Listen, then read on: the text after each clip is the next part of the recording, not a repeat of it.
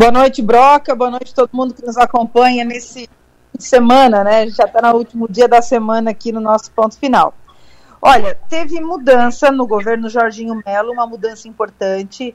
É, importante porque. Por que, que a gente está de olho nessa mudança? Porque é uma mudança que acontece antes de fechar o primeiro mês de governo e, e que mexe num nome que estava confirmado, né? Inclusive já tinha sido é, publicado no Diário Oficial do Estado. Trata-se do Daniel Vinícius Neto. Ele era presidente do IMA. O IMA é o Instituto do Meio Ambiente de Santa Catarina. O Daniel é um nome, era um nome do, do MDB, né? Que estava no governo do Jorginho Melo e que foi demitido, foi exonerado. Não, a gente não conseguiu apurar o motivo dessa troca, tá? Ninguém quis falar, tá todo mundo em silêncio a respeito disso não se falou o motivo dessa mudança, tá? E a, a nova presidente, então, do IMA é a Sheila Maria Martins Meirelles. É, a, a, nomeação dela, inclusive, já foi publicada no Diário Oficial é, de ontem, quinta-feira, dia 19, tá? A, a Sheila tem uma vasta experiência também aí na, na área, que é da, da pasta que ela vai assumir.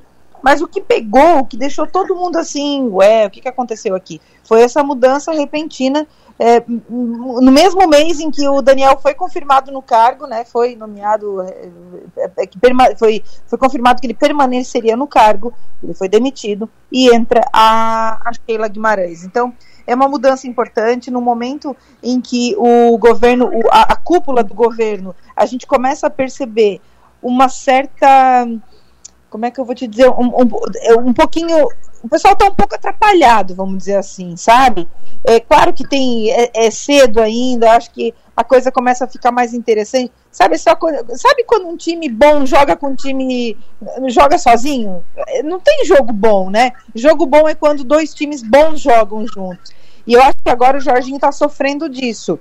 Ele está sozinho, não, não tem a LESC, não tem o, o, trabalho do parlamento funcionando ainda. Então, é, fica, fica complicado.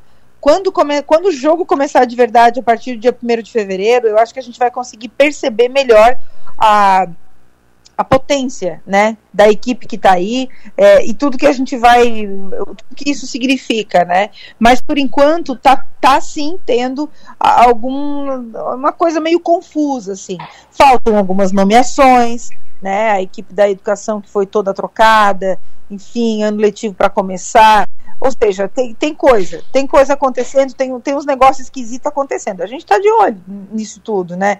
Claro, o mês não terminou ainda, ainda tem coisa para acontecer, mas tem a eleição da mesa diretora, né, a presidência da LESC, que, que tá, né, parece que está truncada.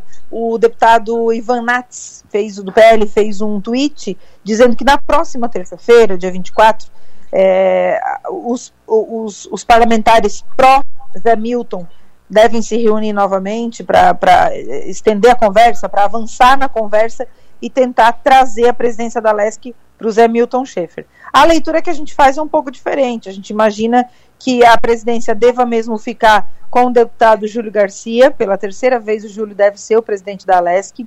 Mas aí sem concorrer, né? Meio que como aclamação. Todo mundo, eh, todo mundo apoia, ele vai e pronto. O Júlio é um porto seguro da LESC, né? Então por isso que ele tem essa facilidade em, em fazer essa movimentação.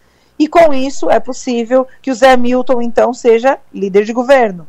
É o que a gente imagina que vai acontecer, a leitura que a gente faz hoje, viu? É, mas é um cenário nebuloso, tá? A gente está de olho nisso porque é primeiro mês de governo e parece que ele está meio, tá meio devagar. Estamos de olho.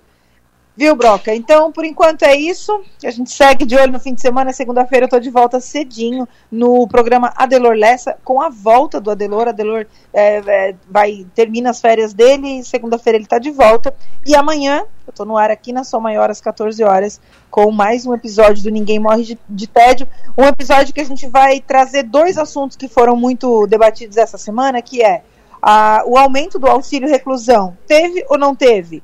Respondo amanhã no podcast. E também a sobre a declaração do imposto de renda. Todo mundo vai declarar imposto de renda? Essa também é uma pergunta que a gente responde amanhã no Ninguém Morre de TED.